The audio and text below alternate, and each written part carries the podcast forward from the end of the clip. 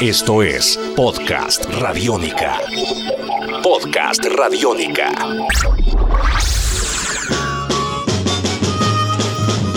Bienvenidos a Podcast Radiónica. Mi nombre es Diego Londoño y los acompañaré para hacer un recorrido por los discos, los conciertos, las agrupaciones, los personajes y también por la historia del rock en Medellín. Por eso en el podcast Radiónica de hoy conoceremos la historia de un grupo nacido en los años 60 que en resumidas cuentas cambió la historia de la juventud en Medellín su forma de vivir, de vestirse, de peinarse y de afrontar la vida y además esta misma agrupación construyó el naciente sonido rock de la ciudad. Hablo de los Yetis y su bomba atómica a gogo, así que sean bienvenidos a este podcast Radiónica con la historia del rock en Medellín. Podcast Radiónica. Yo soy Juancho López, fui fundador con mi hermano Iván Darío y Juan Nicolás Estela de la primera agrupación rock que hubo en Medellín, eh, llamada Los Yetis. Con los Yetis abrimos un camino y una era musical en la ciudad debido a que en esos momentos había una, alguna inquietud sobre, sobre esto, de que hubiera música juvenil y demás. Lo que pasa es que Medellín era muy difícil para los jóvenes. En general, todos los artistas eran gente muy adulta, y los muchachos no tenían, o no teníamos, porque en el momento estábamos muchachos, eh, no teníamos muchas posibilidades.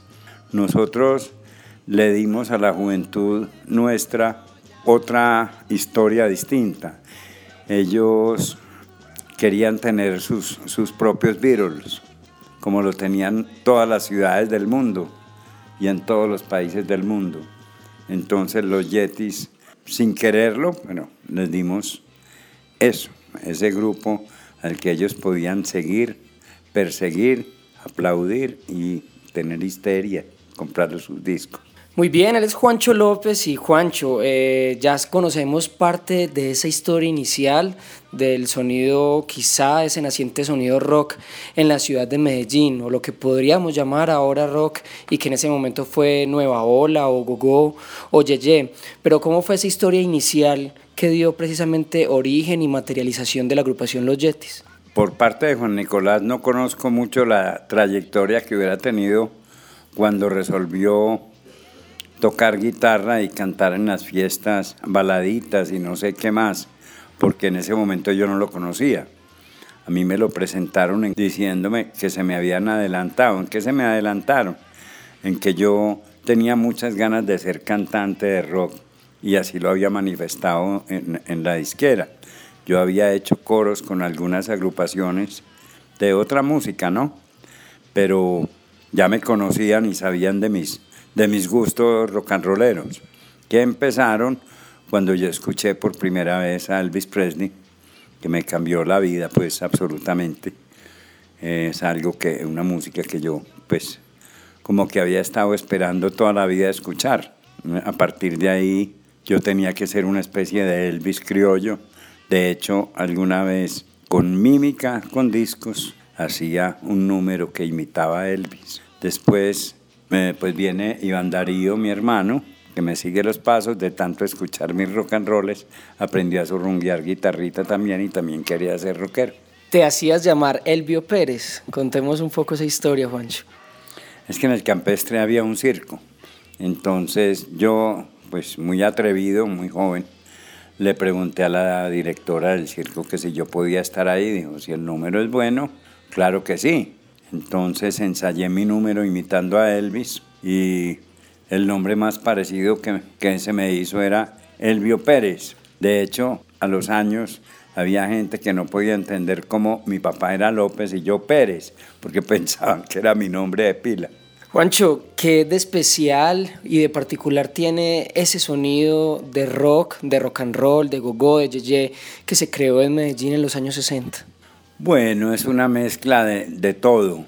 Nosotros inclusive era muy gracioso porque algunos de los primeros números que, que interpretamos eran demasiado americanos, demasiado swing, mezclado con otras cosas. O sea, eh, una cultura de haber escuchado mucha música americana sin conocerla realmente. Y en Medellín pues pasó lo mismo, ¿no? Que la gente pasó de Polanca, de Elvis, de Nil Sedaka, a Leo Dan, Palito Ortega, Johnny Tedesco y Leonardo Fabio. Pues ya aparecen en Bogotá Harold y Oscar Golden principalmente y, hacen, se convierten en los ídolos de la juventud, pero como colombianos, paisas, latinos, románticos, se van con ellos y se pierde como el espíritu del rock en la balada, ¿no?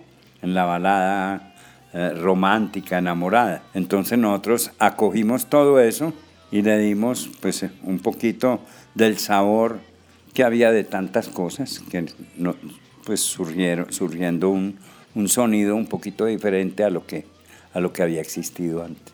Los Yetis sin duda alguna marcaron gran parte de la juventud de los años 60 eh, con su sentir social y juvenil muy arraigado en lo que fue municipios como Envigado y también en el centro de la ciudad.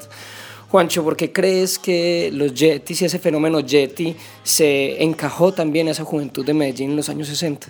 Pues en el caso de nosotros tendríamos que decir que fue suerte, porque no, no había rivales no había otros, otras agrupaciones similares. Había mucho semillero de, muchachos que pretendían cantar, pero pues no, no a, la, a, la, a la larga no, no pasaron de un punto. Y nosotros estuvimos de buenas también y eso caló entre la juventud. Dijo, bueno, tenemos, tenemos ídolos propios, qué bueno. y como tal sentimos que lo fuimos. Los Yetis en toda su trayectoria tienen múltiples colaboraciones con otros artistas, interpretaron canciones de otros músicos en, de muchos lugares del mundo, sobre todo de México, de España, pero también los Yetis se convirtieron en un referente de ciudad por canciones como La Bamba, como Shimi Shimi Cocobap. Para vos, Juancho, con tu historia con los Yetis, con esta agrupación tan importante para el rock y para la música colombiana, ¿cuál es esa canción referente que todo el mundo debería escuchar? Eso está un poco difícil, aunque no imposible, déjate ver Es que hay, hay unas cosas, pues la parte banal, divertida de la bamba, del chimichimi, todo esto, la partecita bitlemaniaca de conocerte mejor y otros temas por el estilo, pero también viene aquel aporte muy especial del, del medio nadaísta.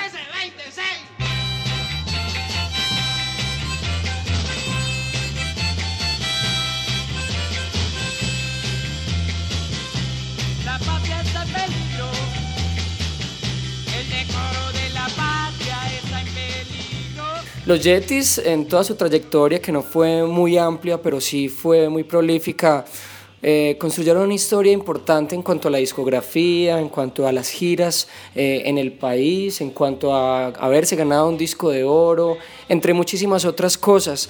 Una historia inolvidable que sin duda alguna las nuevas generaciones deben conocer.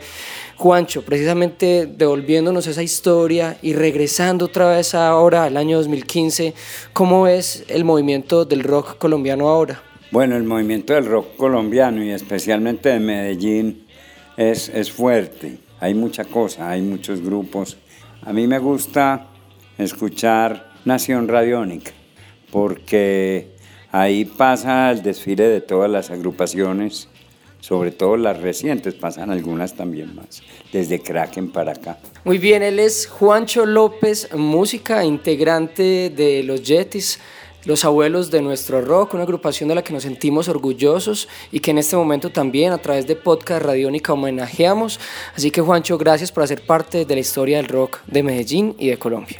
Gracias es al público, a ti, Diego, y a la gente que nos ha acogido. Eh, a mí me sorprende la cantidad de gente joven que, a la cual le ha gustado los Yetis y eso lo agradezco yo de todo corazón. Podcast Radiónica. Esperamos que hayan disfrutado de este podcast dedicado a la historia inicial del rock en Medellín, con unos representantes muy importantes para nuestra historia sonora, la agrupación Los Yetis. Nos encontramos en un nuevo podcast Radiónica con más historias del rock en Medellín. Esto es Podcast Radiónica.